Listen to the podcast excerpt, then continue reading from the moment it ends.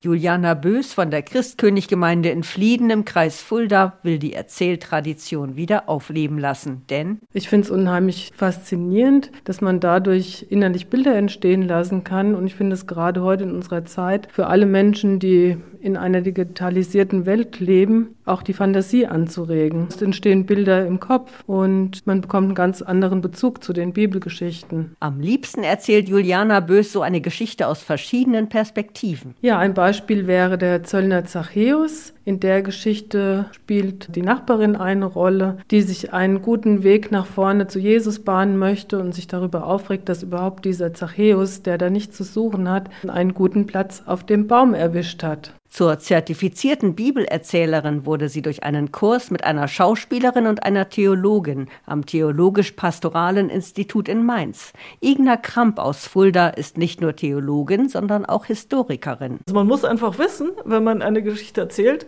wie war das damals? Wie sah das Schiff aus? Wie hat man gesegnet? Wie hat man gebetet? Wie hat man gegessen? Wie hat man geschlafen? Wie hat man die Türe gehütet? Und es kommt dauernd vor. Wenn man jetzt nur den Bibeltext hat, dann weiß man ja gar nicht, wie war das und sie hat gleich einen Fallstrick parat. Zum Beispiel war ein Diakon, der hat eine Geschichte erzählt und dann hat er so gesegnet, wie er halt als Diakon segnen würde mit dem Kreuz. Aber es war natürlich eine Geschichte mit Jesus, als er noch gar nicht gekreuzigt war. Und so kleine Dinge muss man dann bedenken. Trotzdem lassen sich viele Geschichten aus der Bibel auf das aktuelle Geschehen wie den Krieg in der Ukraine übertragen. Wenn man die Entstehung der Heiligen Schrift sieht, dann ist es eigentlich entstanden in einer Zeit der Krise, als Israel nämlich in der Verschleppung war, fern der Heimat. Und was haben die gemacht? Sie haben Geschichten gesammelt. Geschichten mit Gott und auch ihre große Gründungserzählung, aus Ägypten befreit worden zu sein und zu glauben, auch im Exil an einen Gott, der rettet. Und ich denke manchmal, jetzt zum Beispiel mit Corona oder auch anderen schwierigen Situationen in der Weltpolitik, Geschichten sammeln, das ist doch jetzt gut. Das ist besser als Nudeln und Klopapier.